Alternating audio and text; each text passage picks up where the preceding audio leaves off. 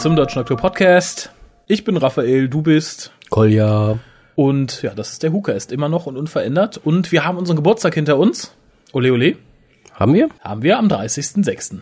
Oh ja. Und Die wir sind Geburt- jetzt im Juli. Ja, und die Geburtstagssendung verschiebt sich auf nächste Woche, denn heute haben wir nicht so viel Zeit und es ist schweinewarm. Nächste Und wir Woche, müssen ja auch auswerten. wir müssen auch, wir haben sehr viel Post bekommen. Ganz liebe Grüße an Bob, der uns sogar etwas Materielles geschickt hat. Gerade noch so, gerade noch so reingekommen. Ja, aber das heißt, ihr habt noch eine Woche Zeit, um uns Glückwünsche, Kritiken und vor allem eure Meinung zu Warum mag ich Dr. Who zu schicken und den Kolja dann noch etwas mehr aufzubürden vorzulesen. Wie, davon wurde nie geredet, dass ich das vorlesen werde. Wer hat in den letzten 80 Wir haben Episoden gesagt, wir haben gesagt, die sollen uns vorgelesen? MP3s schicken und so ein Zeug. Ja, die haben aber auch viele Briefe geschickt. Haben wir auch MP3s gekriegt. Ja. Also, ran an die Mikros, ran an die E-Mail-Programme, schreibt uns, schickt uns. So, als erstes heute haben wir ein paar News, bevor wir dann die sagenumwogene Folge Turn Left besprechen. Ja, News eigentlich nur für Big Finish-Hörer. Hey, ole ole. Also uns und euch, wenn ihr Big Finish hört. Für die Leute, die nicht wissen, was Big Finish ist, Big Finish produziert Doctor Who Hörspiele mit den klassischen Doktoren. Mit nicht ganz so klassischen Geschichten. Genau. Ja, erste News, äh, das hatte ich schon mal erwähnt, ist jetzt offiziell auch auf der Big Finish Seite. Es kommt eine, eine, eine, eine, eine Trilogie Key to Time mit Peter Davison. In, in der normalen monatlichen Reihenfolge. Genau, mit neuen Companion. Mit neuem Companion. Geschrieben ist das Ganze aber Key to Time und Two ist die Zahl. Und das macht wohl deutlich, es ist hier der, das, das, der zweite Run auf den Key to Time. Und es ist cool. Ich glaube nicht, dass das vorrangig ist. Ich glaube, man wollte einfach nicht Key to Time 2 schreiben. Key to time to.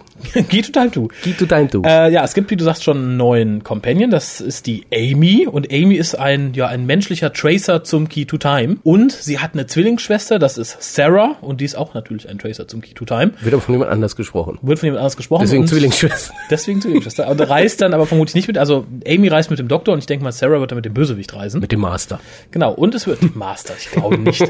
ähm, aber, was glaube schon nicht, aber was schon angekündigt wurde, ist, dass der Doktor es diesmal nicht so leicht haben wird, wie beim ersten Run zum Key to Time. Wie nicht so leicht. So richtig leicht hat er es auch nicht gehabt. Ach doch, der hatte einen netten Companion dabei und Hat er jetzt vielleicht auch, wissen wir ja nicht. ja, aber vielleicht ist die böse. Nee, die Böse ist ja bestimmt mit dem anderen. Ja. Oder eben nicht, dass die überkreuzt. Oh, das wäre. Und beide liegen bei beiden in Ketten. Trace the key to time, girl. No, no. Aber ich denke, da kann man gespannt sein. Ist mal wieder was, was Big Finish in der Zeit öfter macht, nämlich ein sehr klassisches Element aufgreifen und wieder verwursten, wieder verwenden und fortspinnen. Ja, mich stört da nur so ein bisschen diese, äh, ja, äh, das ist, es ist nicht in der normalen Reihe drin. Man muss sich schon wieder was extra Nein, das kaufen. ist in der normalen Reihe. Ich habe ja gesagt, in das, ist in den normalen ich monatlichen dachte, das wäre Releases. extra. Nein, das ist halt rausgriffen, drei Teile, aber er kommt halt Monat für Monat. Schieb's auf die Hitze. Ist es heiß, habt Verständnis für Kolja. Aber wie gesagt, es kommt in der normalen monatlichen Außerdem bin ich ja Reihenfolge. im Stress, ne? Ja, und es ist keine Sonderserie, also da keine Sorge. Ach, Glück gehabt. So, dann kommt aber jetzt tatsächlich eine neue Big Finish Spin-off-Serie. Vielleicht kann ich auch in die. Zukunft gucken. Vielleicht kann ich in die Zukunft gucken. Warte, was passiert gleich passieren? Nein, und zwar gibt, sollte ja eigentlich dieses Jahr noch der zweite Teil des Cyberman-Spin-Offs in die Kinos kommen, also in die Big Finish-Regale. Das ist jetzt verschoben auf 2009. Stattdessen kommen drei Einzelgeschichten auf Doppel-CDs. Ich habe da so eine Ahnung, warum es verschoben ist. Ja, ich habe da auch eine Theorie. Hat was mit Weihnachten zu tun. Wahrscheinlich. Möchtest du raten, was diese drei Geschichten sind oder soll ich es dir sagen? Sag's mir bitte. Es sind Audioadaptionen der alten Doctor Who Stage Plays. Ach ja, stimmt, da hatte ich was von gelesen. Das ist dann Ultimate Adventure? ja, The Ultimate Adventure, The Seven Keys to Doomsday und The Curse of the Daleks. Macht mir so ein bisschen Angst, weil da wird ja auch zum Teil gesungen drin. Der Song ist sogar dabei. Wurde schon angekündigt. Aber kurz, um näher auf die Geschichten einzugehen, also nicht auf den Inhalt, aber im, ich glaube, es fängt an im, im, September, da erscheint als erstes The Ultimate Adventure, gesprochen von Colin Baker. Und Nick Briggs spricht natürlich überall die Daleks, ist klar. Colin Baker spielte das ja auch im Original als Ja, Nachfolger von, John Pertwee, Pertwee. ja, hat von Pertwee übernommen. da mussten sie ja auch verschiedene Szenen ändern. Genau. Und wie gesagt, das ist äh, von 89 das Stageplay und wie gesagt, ist da adaptiert, auch wieder mit Colin Baker. Äh, The Seven Days to Doomsday ist aus dem Jahre 1974. Der Doktor wurde da gespielt von Trevor Martin, der sollte eine neue Regeneration des Doktors spielen. Äh, wer den jetzt spricht, ist noch unbekannt. Also entweder hat man sich noch nicht entschieden, wen man nimmt, oder man hat jemanden genommen, der natürlich nicht der normale Doktor ist, sondern es wird so eine Art Unbound. Wäre vielleicht ganz interessant. Und das letzte, The Curse of the Daleks aus dem Jahre 65, ist eh komplett doktorlos, also Das sind dann die singenden Daleks. das sind Nick Briggs und die singenden Daleks. Ja, wenn wir jetzt schon lachende Daleks haben, dann können wir auch. Ähm, was, noch, was noch kommt, haha, geniale Überleitung, ist eine Chance für Leute, die gerade neu bei den Big Finish Hörspielen sind und sich noch nicht die erste McGann-Staffel gekauft haben. Die erscheint nämlich in einem Boxset, nennt sich die Eight Doctors Collection, beinhaltet halt die ersten vier McGann-Hörspiele, inklusive einer neunten CD, die dann eine kurze Doku über die Entstehung der Hörspiele ist. Ist das eine Audio- oder eine Videodoku? Das ist eine Audiodoku. Ah. Also im Endeffekt, das jetzt auf Extras bei den neuen Folgen immer mit dabei ist. Und äh, das Ganze ist über die Big Finish Seite zu bestellen für 25 Pfund noch bis zum 1. August und danach Das ist ein fairer Preis. wird's teuer, dann sind es nämlich 40 Pfund. Das ist kein fairer Preis. Das ist kein fairer Preis. Also Leute, greift zu, wenn ihr es haben wollt. Ich persönlich tendiere dazu, es nicht haben zu wollen. Ich meine davon ab, dass ich die normalen schon habe, aber der Schuber ist doppelt so hoch wie eine normale CD. Das heißt, man kriegt sie nicht in ein schönes CD-Regal neben die anderen und man hat halt keine schönen Einzelhüllen mehr. Ist das so? Die liegen dann nicht da drin oder sowas? Nein, nein, das ist so ähnlich wie beim Davros Box-Set von der BBC. Du klappst all- alles groß auf und hast dann da die neuen CDs hintereinander weg. Hm, Das muss ich mir dann ja schwer überlegen, ob Ja. ich das mir doch noch dazu legen werde oder nicht. Ja, ja. Was ich mir jetzt auch schwer überlegen muss, ist, ob ich die Folge besprechen möchte, die wir heute besprechen sollen. Wieso das? Weil ich mich eigentlich weigern möchte. Ich fand sie nämlich, und ich wiederhole es gerne nochmal. Ich wünschte, ich könnte es auf Indisch sagen, aber ich sage es auf Deutsch. Die Folge war in meinen Augen gequirlte Affenscheiße. Also ich habe nur gesagt, dass sie Dreck war. Ja, ich setz eins drauf. Gequirlte Affenscheiße, mit Dreck gemischt und drauf gekackt, so. Okay, das war's dann für euch. Nein, die hat ja auch so ein, zwei positive. Ich glaube, wir sollten nicht einfach so tun, als wäre alles schlecht. Nein, es gab äh, ja zwei, drei gute Sachen. Ich habe dir vorhin Sogar Dinge, die Leute überraschen werden, glaube ich. Ich habe hab dir vorhin ja schon am Telefon gesagt, dass es vermutlich diesmal darauf hinausläuft, dass wir es umgekehrt machen wie sonst. Wir sagen, was uns alles gefällt, das ist toll, das ist toll, das ist toll, das ist toll und sagen am Schluss, die Folge war scheiße. Also der umgekehrte Faktor wie sonst. Dann sagen wir immer, das war, das war gut, äh, das war scheiße, das war scheiße, das war scheiße, aber die Folge top. Naja, aber kommen wir kurz zur Statistik. Geschrieben hat es kein an geringerer als RTD. Regie geführt hat Graham Harper. Dem, dem bedient man sich jetzt relativ häufig, habe ich das Gefühl. Vielleicht hat man dem günstigen Vertrag gegeben. Komm hier, du kriegst dreimal am Tag warmes Essen. Passt schon. äh, wir hatten sieben äh, Millionen Zuschauer, 35,1% Share. Und dann fangen wir an, den Inhalt zusammenzufassen. Oder soll ich das tun? Wir können es mal versuchen, weil es ist so ein bisschen der Nekromantea-Effekt. Da passiert so viel, Ja. dass man alles vergisst. Ja, es passiert so viel, aber eigentlich so wenig. Im Endeffekt, die ganze Geschichte ist eine What Would Happen If Story. Im Sinne von ähm, Donna und der Doktor sind auf einem fernen Planeten. Ja, Werden- der Planet Shanghai wahrscheinlich. Der Planet Ching Ching Chong werden getrennt, äh, weil äh, Donna sich die Zukunft weissagen lassen möchte. ja, mehr Wird ja sehr leicht geködert. ja, da hätten Blinder mit dem Finger drauf zeigen können, sagen, tu's nicht. Aber Donner, na gut, wenn's umsonst ist. Sie hat halt ein leichtes Gemüt, wie man später merken wird. Ja. Und äh, ja, lange Rede, kurzer Sinn. Ihr wird dort ein Käfer auf den Rücken gesetzt, der aus irgendwelchen Gründen es dann schafft, mit seinen Kräften und den Kräften des Tricksters aus den Sarah Jane Adventures, Donner dazu zu bringen, eine frühere Entscheidung, nämlich links abzubiegen, nicht nur rückgängig, sondern anders sich zu entscheiden, nämlich rechts abzubiegen. So, das hatte nämlich die Folge, dass sie nicht ihren Originaljob gekriegt hat, den sie sonst gehabt hätte. Sie also ergo auch nie den Doktor getroffen hätte. War wiederum ergo, was nicht mehr ganz so ergo ist. Äh, der Doktor stirbt. Ja, das und war der nun größte erleben wir, überhaupt. ja, und nun erleben wir eine doktorlose Welt, die dem Chaos entgegentaumelt. Äh, Rose taucht irgendwie auf und überzeugt äh, Donna, Ja, die veränderte Donner, die sich natürlich nicht an ihre Zeit mit dem Doktor erinnert. ja, aber überzeugt sie jedenfalls dann zu sagen, zu merken, hier ist was nicht richtig. Du musst in die Zeit zurückreisen. Wir haben da was, wir haben da was vorbereitet.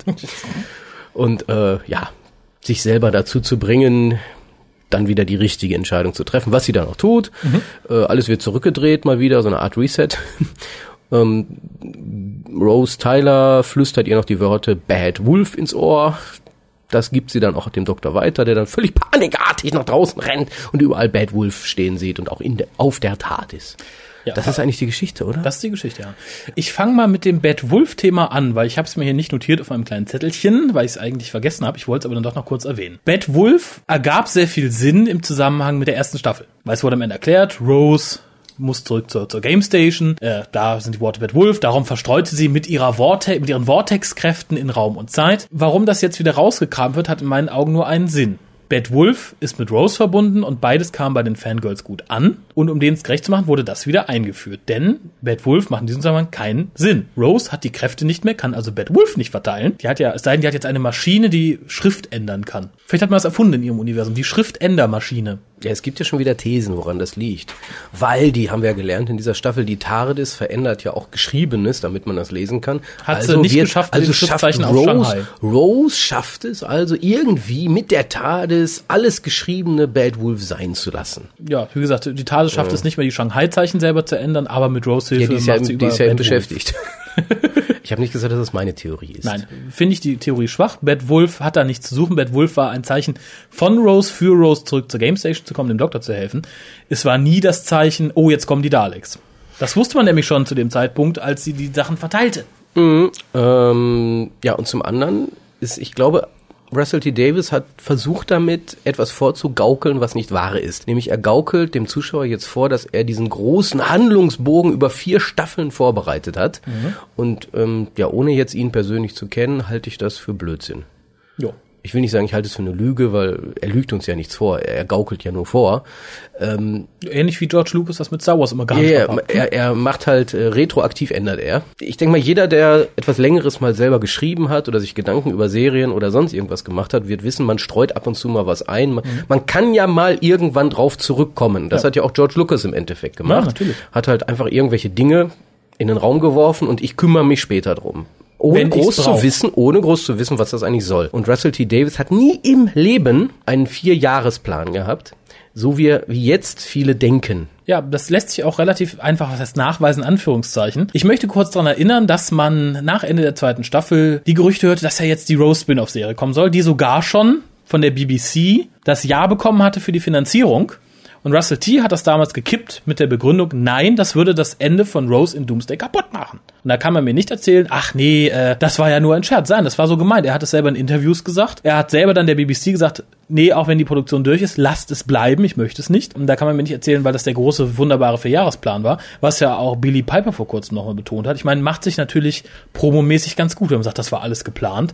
Nö, also ich glaube, dass Rose wieder da ist, ist einfach eine ja, eine Verbeugung vor den Fanmassen, die Rose so toll finden. Die Art und Weise, wie das hier geschehen ist und äh, wie das auch im Finale vermutlich fortsetzt, finde ich relativ schwach. Zumal Billy Piper in meinen Augen gerade in dieser Folge eine recht lausige Vorstellung gibt. Ja, ähm, viele beschweren sich ja über ihr Nuscheln. Das kann man, glaube ich, auf ihre Zahnspange schieben, was diese hat. Ne? Sie hatte- eine Zahnspange? Ich meine, die hat sich da irgendwas einsetzen lassen oder irgendwas an den Zähnen richten lassen. So, irgendwas war da das- gewesen. das ich ja, nicht. außerdem ähm, gibt ja auch die These, dass sie sich in die Lippen Botox hat spritzen lassen oder ähnliches.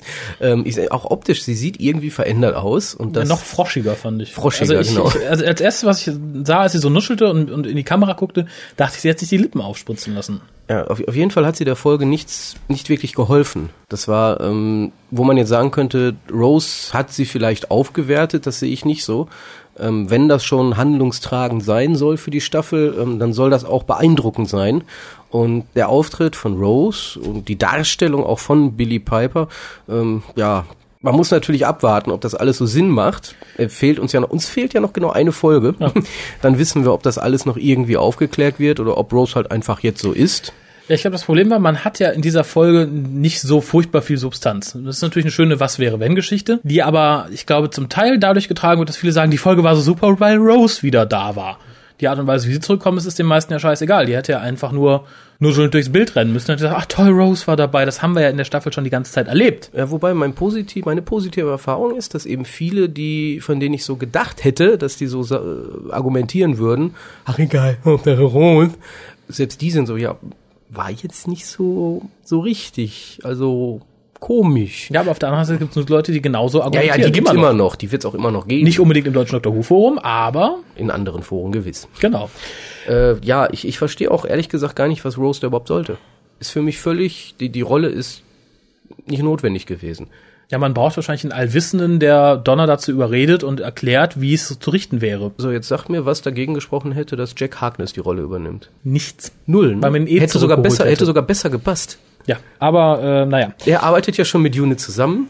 Dann hätte man auch sich diese ganze Schwachsinnsopferung von Torchwood sparen können. Ja, nur, das hätte ich, ich gepasst. glaube, Problem wäre da gewesen, ich unterstelle Rose einfach mal, dass sie das alles weiß, weil sie nicht aus dem von Donner veränderten Universum kommt, sondern aus ihrem eigenen. Jack wäre ja in diesem Universum gewesen, in dem der Doktor gestorben ist und hätte darum nicht gewusst, wie es hätte sein sollen. Aber auch das hätte man irgendwie erklären Ja, das können. hätte man erklären Notfalls hätte man das Face of Bo wiederholen können. Notfalls. Doctor, my old friend. Und Donner trifft also das Face of Bo. Hallo. I'm just a temp. I don't care. Nein, aber irgendeine andere Lösung hätte man sicher finden können. Rose war nur da, damit Rose da war. Mehr nicht. Und auch als Allwissende, wie gesagt, die, die kann auch wahnsinnig hin und her durch die Zeit springen. Mhm. Warum ist sie dann eigentlich nicht nur durch die Zeit gesprungen? Hat Rose, hat Donna gesagt, du biegst jetzt da ab. Dann biegt sie da ab und alles wäre gut gewesen. ja, habe ich auch nicht verstanden. Aber Völlig ähm, an den Haaren und, und herbei sind Wörter. wie, wie manche Leute ja betonen, vielleicht darf man sich einfach keine Gedanken mehr über die Geschichten machen, sondern muss sie einfach genießen, egal wie schlecht sie sind. Aber ganz kurz, ich möchte sagen, bevor jetzt Aber welche das sagen, können wir doch nicht. Ja, wir nicht. Nein, aber bevor jetzt manche sagen, ja, vielleicht ist einfach dieses Was wäre, wenn nicht euer Ding. Dazu möchte ich sagen, ich liebe so Was wäre, wenn Geschichten. Ich finde sie super, wenn sie gut geschrieben sind. Äh, Gab es ja in vielen. Ich mochte in Star Trek Next Generation schon gerne, in der ja auch so ein ähnliches Thema behandelt wurde. In, in der halt Worf durch verschiedene Universen springt. Und bei Deep Space Nine gab es direkt mehrere Folgen, die im Spiegeluniversum spielen. Ich mochte sowas immer sehr gerne. Und auch Inferno mag ich, weil da halt eine alternative Realität dargestellt wird. Was mich an dieser alternativen Realität hier stört, ist aber, dass sie A nur dazu da ist, mal eben nochmal alles zurückzuholen, was man im Finale sowieso dann sehen wird. Und B, dass es natürlich äh, schlecht geschrieben ist. Da geht's mir zum Teil natürlich um die riesigen Logiklöcher, die mir aber auch bei Doctor Who nicht immer unbedingt eine Folge versauen, nur wenn eine, eine Serie innerhalb ihrer eigenen Struktur absolut unsinnig wird, was sie mit dieser Folge geworden ist, zumindest die letzten zwei Staffeln, dann tut's mir leid. Weil dazu möchte ich ganz kurz sagen, zum einen wird seit zwei Staffeln immer wieder drauf rumgehackt, wie clever doch der Doktor ist. Gerade der Zehnte betont ja immer wieder, I'm a clever man, I'm super and I'm sexy and oh, so clever. Und dann ersäuft er, weil Donner nicht da ist. Weißt du, es ist so, mhm. Er ist halt super clever. super clever, aber kann nicht schwimmen. Nein, aber genau das ist es ja. Ähm, wenn ich schon so eine Episode machen möchte, entweder ich schreibe sie oder ich produziere sie oder ich führe Regie, dann muss mir auch klar sein, ich muss wenigstens innerhalb dieser Folgenlogik halbwegs schlüssig sein. Sonst macht es keinen Sinn, sich das anzusehen und macht auch keinen Sinn, sowas zu präsentieren. Wenn es mich schon, weil ich muss ja eh am Schluss alles resetten, muss ja eh wieder zurückgehen und so tun, als wäre nichts gewesen. Also die Folge ist ja verschwendete Zeit. Ja. Muss man mal ehrlich sagen. Es ist nur verschwendet. Das ist dann so wie The Natural History of Fear, dem Beefy, wo man im Endeffekt auch sagt, hm, war haben jetzt keine Geschichte mit dem Doktor. ja, beziehungsweise war, ich will ja nicht zu sehr spoilern, es gibt ja diese Irren da draußen, ähm, die sogar sagen, wenn ich hab die Beefies noch ich werde die eigentlich nie hören, aber ich will das nicht wissen. Ich könnte sie ja mal hören. Ähm, ja, ist doch so. Oder? Guck nicht so. Nö, ich, Wusstest du nicht, wie es ausgeht? äh, wo man auch sagt, gut, es war jetzt nicht wirklich anderthalb Stunden, die mich nicht weitergebracht haben. Nachdem man, nee, nachdem man sagen konnte, Mist, ist ja gar nichts passiert. naja, ist ja nicht der Ist Doktor. ja eigentlich egal gewesen. Das war wie so ein, so ein Spin-off auf einmal. ja, wobei gerade bei dem fand ich's gut. Ja, weil es gut gemacht wurde. Und das ist nämlich der Punkt. Das Weil wenn es schlecht gemacht worden, gemacht worden wäre, konjunktiv, ähm, hätte ich dann auch gesagt, also das war jetzt wirklich Dreck. Da habe ich einen Monat drauf gewartet, dann höre ich mir das an und kriege am Schluss, boah, was eine Überraschung. Aber scheiße. So und so sage ich wegen, oh, was eine Überraschung, aber hat mich trotzdem gut unterhalten. Und jetzt den Bogen zurück. Mhm. Turn left, habe ich am Schluss auch gesagt, boah, was für eine Scheiße. Hat ich habe mich nicht, wirklich gar nicht gut unterhalten gefühlt. Ja, mein größtes Problem war, und da habe ich auch abgeschaltet, nachdem es hieß, der Doktor ist gestorben und es gezeigt wurde, es wurde ja im Laufe der Geschichte, Glück. es wurde im Laufe der Geschichte dann ja gezeigt, was alles Schlimmes passiert wäre, weil der Doktor nicht da wäre. Titanic wäre abgestürzt, die kleinen Fettbabys hätten ganz Amerika platt gemacht. So, und da setzte ein Logikloch ein nach dem anderen. Das erste Logikloch war, der Doktor war ja, da er tot ist, nicht mit Donner in Pompeji. Das heißt, diese Pyrovils haben bereits im Jahre 79 oder so die Erde übernommen. Komisch, wurde nicht gezeigt. Warum nicht? Ja, passt nicht ins Schema, ignorieren wir einfach. Interessiert viele vielleicht eh nicht. Punkt zwei: die Adipose, diese kleinen Fettbabys, die waren nicht aggressiv. Die sind aggressiv geworden und haben die Menschen platt gemacht, weil der Doktor sich eingemischt hat. Der Doktor kann sich hier nicht einmischen. Warum macht man also Amerikaner platt? Gut, ist vielleicht auch mal eine gute Tat, Amerikaner platt zu machen. Aber auf wen schiebt man's? Man hätte zumindest sagen können, ja, Torchwood New York hat sich eingemischt und darum passiert das. Nee, aber da kam auch nichts. Nee, deswegen kommt ja jetzt von den Fans in den Foren all diese Begründungen. Die kommen dann mit irgendwelchen Quatsch, den die Folge aber nicht hergibt. Ja. Die Folge selber lässt den Zuschauer da völlig im Regen stehen. Die kommt dann mit so einer Humbug-Aussage wie, äh, Martha Jones ist dann gestorben auf dem Mond und auch Sarah Jane Smith war in dem Gebäude und und man, man, es wird erwartet, dass man sich das jetzt irgendwie so zusammenreimt. Ja, die wird da wohl irgendwie, weil der Doktor tot ist, hat die sich jetzt darum gekümmert? Ja, warum? Also dann hätte sich die hat ja nicht gerochen, dass der Doktor sich drum kümmert und ist darum zu Hause geblieben. Äh, erstmal das, wie gesagt, das und auch die Erwähnung von Torchwood, mal ganz davon ab, dass ein Torchwood mit drei Mann niemals die Sontarans äh, allein besiegt hätte. Gehe ich nicht von aus. Also dafür sind die, die übrig sind, nicht gut genug. Ja, wir hatten kein Computergenie mehr, was Toshi war, und wir haben keinen wilden Draufgänger. Das heißt, wir haben Captain Jack, Und das Boy Toy. den, den Kaffee, ja, den, den Kaffeeboy und wir haben G G Gwyneth. Gwyneth Cooper.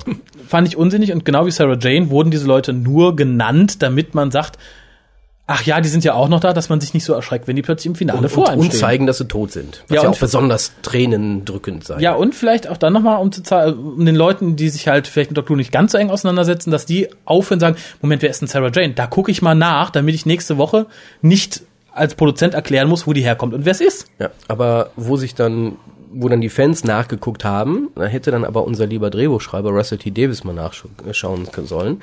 Ähm, es hieß ja, dass Sarah Jane gestorben sei, genauso wie ihre Minigang an kleinen spätpubertären Boys and Girls.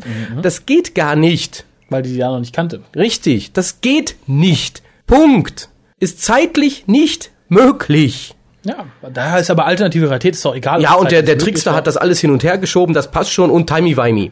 Timey-wimey, blimey, wibbly-wobbly, das löst ja inzwischen alles, ne? Ich hab dir das gesagt, dass dieser Scheiß, als der kam bei Blink war das, ne? Mhm. Dass dieser Scheiß, dieser Dreck in dem Fall, den Leuten im Endeffekt alles erlaubt. Tür und Tor öffnet. Tür und Tor öffnet und das ist schwachsinnig. Sowas ist nicht Doctor Who. Da wird wenigstens halbwegs eine vernünftige, auch wenn sie schwachsinnig ist, ja, Begründung Das gesucht. ist genau das, was ich sagen wollte. Die Ich ärgere mich. Die Diskussion kam ja, ich möchte jetzt nicht sagen hinterm Rücken des offiziellen Deutschen Doctor Who Fanforums auf, sondern sie kam auf im Live-Journal. Und da ging es darum, dass viele Leute sich halt eine Folge dadurch vermiesen lassen, dass so Scientific Facts nicht stimmen. Mir persönlich ist es egal, ob man jetzt vom galvanischen Licht spricht, was es nicht gibt oder so, aber man soll es innerhalb der Geschichte wenigstens so schreiben, dass es innerhalb der Geschichte passt. Und das tut es bei Turn Left nämlich nicht. Und das verdirbt mir die Folge.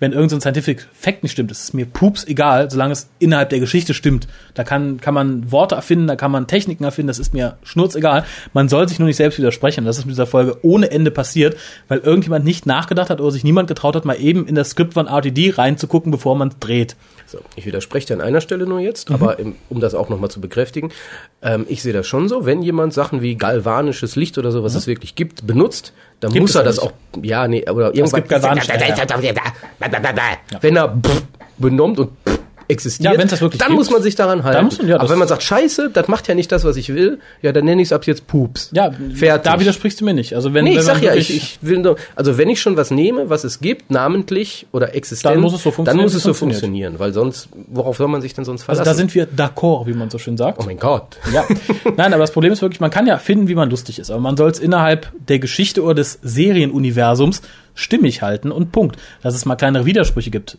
vor allem in der Serie, die so lang läuft wie Doctor Who, ist mir pups egal, aber wenn innerhalb einer Staffel oder innerhalb von zwei, drei Staffeln und dann noch in einer Folge so zusammengepröfft, so viel Unsinn auf einen Haufen kommt, dann tut mir das weh. Das war Doctor Who bisher nicht, nicht so. Vor allem, weil man, solche Folgen waren bisher auch in Doctor Who nicht möglich. Ich möchte zur Verteidigung sagen, wenn jemand sagt, ja, ist halt nicht Doctor Who, sowas gab es in Doctor Who halt noch nicht. Ja, weil Doctor Who war bisher nie so ein inzestiöser Klatsch. Man, ja, man nimmt ja in dieser Folge und auch teilweise im Finale alles, was man in den letzten, ja, ich sag mal, in den letzten zwei oder drei Staffeln so herangezüchtet hat. Man kommt ja nicht aus einem eigenen Sumpf. Wir haben jetzt plötzlich wieder in den nächsten Folgen Rose Familie, wir haben Captain Jack, wir haben Mickey, wir haben die Daleks aus Harriet dem Time Jones. War, Harriet Jones. Das ist wie so ein inzüchtiges Dorf, in das man einen Zaun gezogen hat und man kommt nicht drüber hinaus. Doctor Who hat nie so lange auf denselben Elementen rumgehackt, wie es das in den letzten drei Staffeln getan hat. Und dann nehme ich explizit die erste Staffel aus, weil für eine Staffel, vielleicht auch für zwei, finde ich sowas ganz okay. Aber mittlerweile die vierte Staffel und dann immer noch in diesem, ja, selbst kreierten Sumpf umherzuwandern, ohne mal über den Zaun schauen zu können, tut mir ein bisschen leid. Und ich möchte auch mal sagen, ich verurteile jetzt nicht die Serie als Ganze, sage, ich will kein Fan mehr sein. Das stört mich einfach ein bisschen. Die Geschichten mögen insgesamt gut sein, aber dass man immer wieder zu solchen Punkten zurückkehrt, vor allem zu Punkten, die schon längst in einem anderen Universum abgeschoben waren, äh, ist in meinen Augen unnötig und äh, tut der Serie auch keinen Gefallen. Ja, und man sieht jetzt ja auch gerade bei Turn Left, zu was sowas führt. Wir haben im Endeffekt drei Staffeln vorher und dann halt diese Reststaffel von vier. Ähm, alles, wie du sagtest, in diesem kleinen Kontext Erde und Jetztzeit das meiste. So, und da musste man ja alles draufschmeißen. Irgendwelche Weltzerstörungsszenarien bei Sarah Jane Smith, der Komet, Atmos, ähm, dann in der Vergangenheit die Pyroville, Pylona, was weiß ich, wie die heißen. Es war alles immer erdzerstörend. So, und jetzt, oder Titanic ist ja auch auf der Erde, hätte sie abstürzen, die Erde vernichten sollen. So, und jetzt steht Russell T. Davis da als Schreiberling und muss sich was überlegen, weil, wenn der Doktor auch nur eins von diesen Dingen, oder halt Sarah Jane Smith, was er dann ja nicht hätte gekonnt, ähm, nicht verhindern konnte, wer die Erde vernichtet, Punkt. Da gibt's keinen. Um, und dann machen wir das nächste. Jetzt musste er, also er hat sich in eine Ecke geschrieben, wo er all diese Scheiße, die er verzapft hat, all diesen Kack, diesen bah, wieder umdrehen, lügen innerhalb der Folge und sagen, ach nee, ähm, entweder ich, ich rede gar nicht darüber oder ach nee, die, die Titanic stürzt nur auf England ab und vernichtet auch nur London und Ja, ganz Südengland verseucht. ja, aber hm. ähm, es ist in sich nicht logisch. Diese Folge macht die Hälfte bis alles von dem kaputt, was vorher gewesen ist. Weil es ist doch, bisher wurde ja gesagt, sagen wir als bestes Beispiel ähm, Pompeji, große Bedrohung. Das ist eigentlich für mich das super Beispiel. Und nur weil der Doktor da war, wurde die Vernichtung der Menschheit, das ist ja diese Aufwertung Ja, ja. gewesen. Er hat's gemacht, er musste es tun. Jetzt ist er nicht da gewesen, ist trotzdem nichts passiert. Er ist immer noch da. Also war das doch nicht so wichtig, dass er da war. Also ist die Folge auch für einen Arsch. Ja. Und das ist es. Das ist die Folge. Alle Folgen vorher, die hier referenziert wurden, sind im Endeffekt für einen Arsch. Weil es eh nicht zum Ende geführt hätte. Wie es vorher in der Folge selber angekündigt wurde. Sehe ich ähnlich. Ich, Ich, hab, ich reg mich auf. Warum eigentlich? ich weiß nicht, ich habe mich jetzt während deiner Rede ein bisschen wieder beruhigt. Ich habe gar nicht mehr vielleicht so machen wir das so abwechselnd. Jetzt gehst du wieder. Ich habe nicht mehr viele Negativpunkte, das ist das Schöne. Ich sage, es läuft unter, unter Umständen hinaus, dass wir die Folge mehr loben, als es verdient hätte. Nee, das glaube ich nicht. Äh, mein nächster Negativpunkt wäre der Käfer. Weil Punkt eins, der Käfer sah billig aus. Billig Episode hin oder her, mag sein, aber dann kann man auch vielleicht noch 20, 30 Pfund in etwas kreativeres Insekt anlegen. Zumal es mich mittlerweile wieder stört, dass wir schon wieder einen Außerirdischen haben, der aussieht wie ein irdisches Insekt. Äh, man hätte ihn einfach nur bunt anmalen müssen, vielleicht mit rollenden Augen oder so. Dann hätte das in meinen Augen schon ein bisschen besser funktioniert. Und jetzt habe ich nur noch Positivpunkte. Ha! Ah, oh, dann, dann mache ich noch schnell. Dann mache ich noch schnell. Ich denke, wir Ja. machen diesmal das Negative erst weg. Weil du hast doch gar nichts zu gesagt. Nee, ich habe ich hab noch einen Negativpunkt, ich glaube, auf den möchtest du jetzt auch hinaus. Ja, ich habe zwei Negativpunkte eigentlich. Zum einen ähm, weiß ich nicht, was Rose jetzt genau mit Unita zu tun hatte und wieso die eigentlich der Meinung waren, dass man unbedingt Donner in die Vergangenheit hätte schicken müssen. Das begreife ich nicht. Habe ich vorhin ja schon angedeutet. Weil Rose vermutlich den Super-Ausweis von Unit Torchwood äh, Oberfirma aus ihrem Universum hat und gesagt, hier, ich bin Special-Agentin und ich habe den Durchblick. ja, aber warum musste man Donner zurückschicken? Keine Ahnung. Ich persönlich wäre einfach selber zurückgegangen, hätte gesagt, wenn du hier rechts abbiegst, bringe ich dich um. Ja.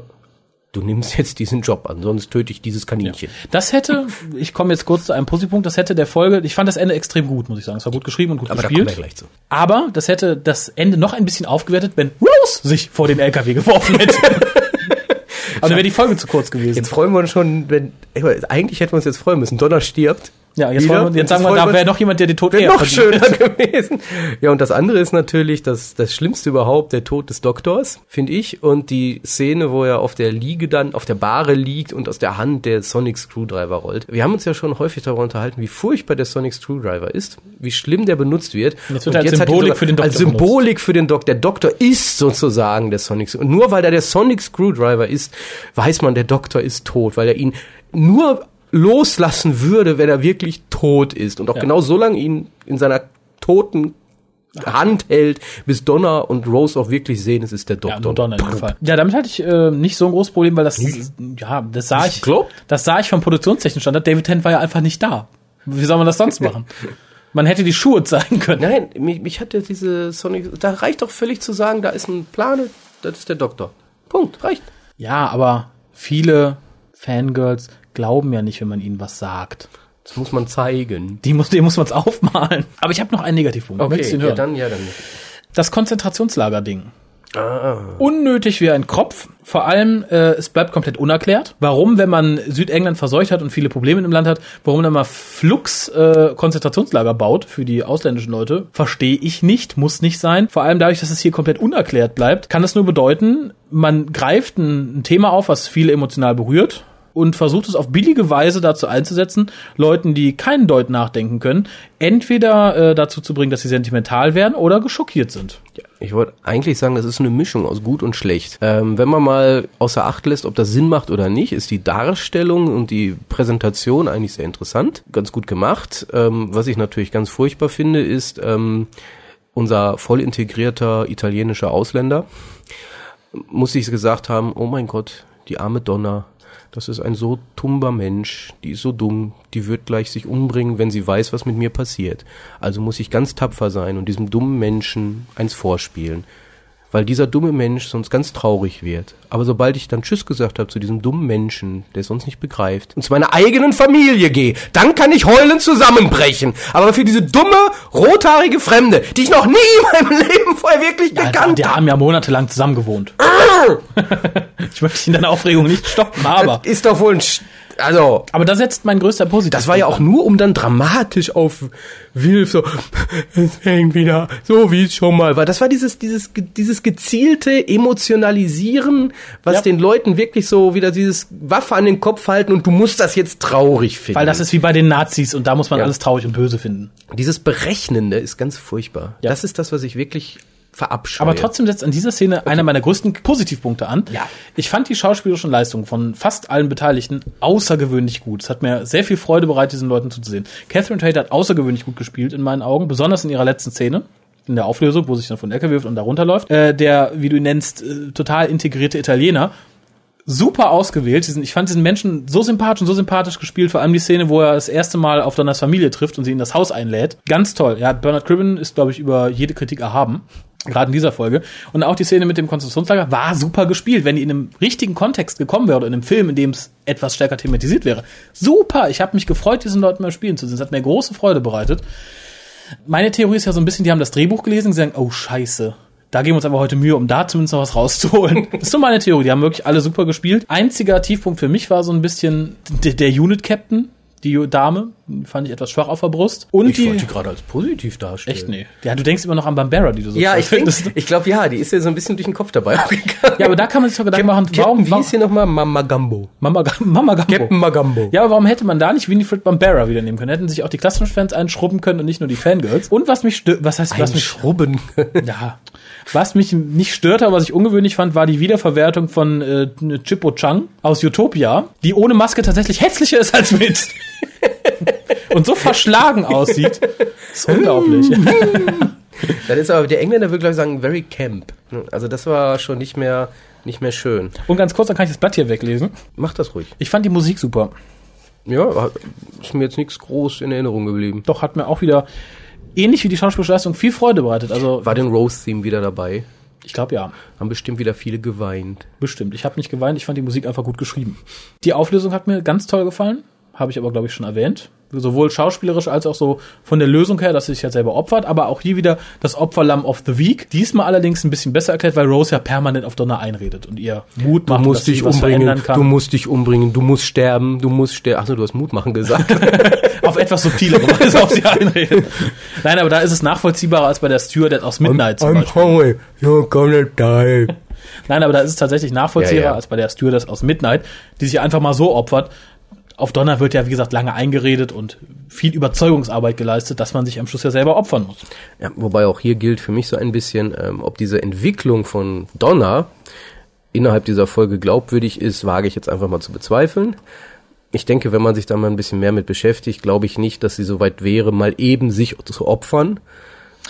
Aber äh, das ist Da, da möchte ich. Ich hypothetisch. glaube, das Problem ist einfach, dass man am Bildschirm eine relativ kurze Zeitspanne sieht. Du musst aber auch bedenken, dass die ja schon seit vielen Monaten, wenn nicht gar einem Jahr oder anderthalb Jahren halt in dieser Armut lebt und Unterdrückung und halt von Selbstzweifeln zerfressen ist. Und da kommt jemand, nee, du bist super, du kannst hier was erreichen. Und dann hat sie die Chance, etwas zu tun und opfert sich halt dafür, um diese Welt zu verhindern, in der sie halt so komplett abgerutscht ist.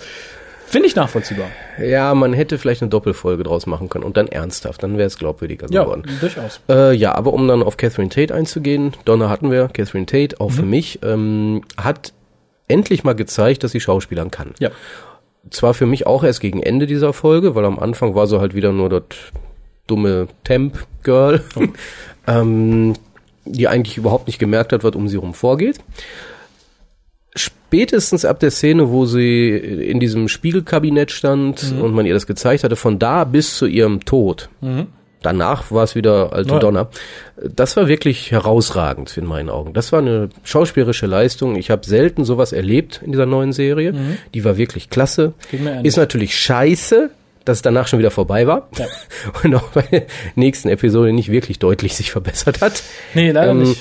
Also es ist sozusagen das Highlight der Catherine Tate. äh, Das wäre ungefähr so, wie man sagt, ja, Edric ist zwar scheiße, Aber aber er in der einen Szene, da war er eigentlich ganz gut. Und ich glaube, so wird das auch dann auf ewig in Erinnerung bleiben. Das war dann ihr Highlight. Das kann man auch zeigen, ohne dass man sich schämt. Ähm, da war sie wirklich gut. Ja, loben, loben muss man, wo es wo Lob sein muss. Das hat mir gesagt, man hätte Catherine von vornherein anders, also die Rolle von Donna für Catherine Tate von vornherein anders anlegen können. Dann hätte sie dann durchaus in meinen Augen positive und gute Companion werden können. Denn die schauspielerische, das schauspielerische Können zeigt sie hier. Das hat sie. Das ist super. Vor allem, wenn es um Drama geht. Ja, aber wie gesagt, verschenkt und jetzt geht's ja auch langsam dem Ende entgegen. Auch unseres Hukas, glaube ich, zumindest was die Besprechung betrifft. Ja, ich denke, wir sind fast durch. Ich habe noch ja, eine Alternative in den Raum zu werfen für Leute, die diese Was wäre wenn Folgen Ja. mögen. Auch wieder, um hier nochmal den Bogen zu unseren News zu schlagen, also zum Anfang unseres Podcastes. Äh, Big Finish hat ja mittlerweile viele Spin-offs gemacht und eins dieser Spin-offs nannte sich Doctor Who Unbound. Da geht es halt, äh, ich glaube, es sind sechs Stück, sieben mit dem mit der Sechs plus- Fortsetzung, sechs plus eins. Äh, und in jeder Folge geht es darum, eine Frage zu stellen, was wäre wenn? In der ersten Folge geht es um, was wäre, wenn der Dr. Gallifrey nie verlassen hätte? Und da möchte ich ganz besonders hinweisen auf Sympathy for the Devil von Jonathan Clements. Da wird nämlich gesagt, was wäre, wenn der Doktor nicht da gewesen wäre, um Unit zu helfen, sondern erst 30 Jahre später auf der Erde landet? Ja. Und hier ist genau dieses, äh, was in Turn Left verwurstet wird, nämlich was macht die Welt ohne Doktor, extrem gut geschrieben, extrem gut beschrieben. Für die Leute, die sich äh, nicht ganz an Beefies rantrauen, weil sie eher die neue Serie vergöttern, traut euch mal ran. Der Doktor wird da gespielt von David Warner, sollte eigentlich jedem Begriff sein, extrem gut gespielt. Wir haben den Brigadier dabei und David Tennant, der da einen Unit-Soldaten spielt, einen schottischen. Den er auch hätte in der neuen Serie spielen können, dann wäre uns als Doktor erspart geblieben. ja, ist so. Muss man inzwischen leider sagen. Ja. Und wer noch dabei ist, ist äh, Mark Gettis, den wir als Schreiber von der neuen Serie kennen und als Schauspieler aus Oh, The hat, Lazarus jetzt hast du gespoilt, du hast gespoilt. Ich ich, nein, ich sag nicht nämlich- mit. ich- Sam Kisgard spielt doch mit. Ach ja, tatsächlich. Ja. Ja, aber ich sag nicht, wen er spielt. Er spielt nämlich zuerst einen Charakter namens Kay Lee. Und wer dieser Charakter wirklich hat, ist, sage ich euch nicht. Genau. Nein, aber um das auch dann einzuwerfen, ähm, gerade hier wird nämlich gezeigt, wie man es schafft, sich eben nicht in so eine scheiß Ecke zu schreiben, wenn man dann so eine Episode macht, dass alles zusammenbricht. Weil bei einem Pertwee-Doktoren, es gab zwar immer diese Bedrohungsdinge, aber die, die konnte man wenigstens innerhalb Sympathy for the Devil so sinnvoll erklären, dass nicht gleich die ganze Vorgeschichte so verdreht werden musste, damit die Erde trotzdem noch existiert. Ja. Da gab es, ich glaube, zwei, drei Punkte, die man herausgegriffen hat aus der Vergangenheit. Den und die großen waren- Krater in Der große Beispiel. Das war schön. Und- Und, der und- See in London, in der Genau. Mitte von London. Ja, und solche Sachen werden da halt eingestreut. Funktioniert in meinen Augen tausendmal besser als Ja, und das ist der Left. Punkt, eingestreut. Es gibt nämlich eine Geschichte. Ja, eine richtige Und diese Geschichte. Alternativen sind einfach nur eingestreut.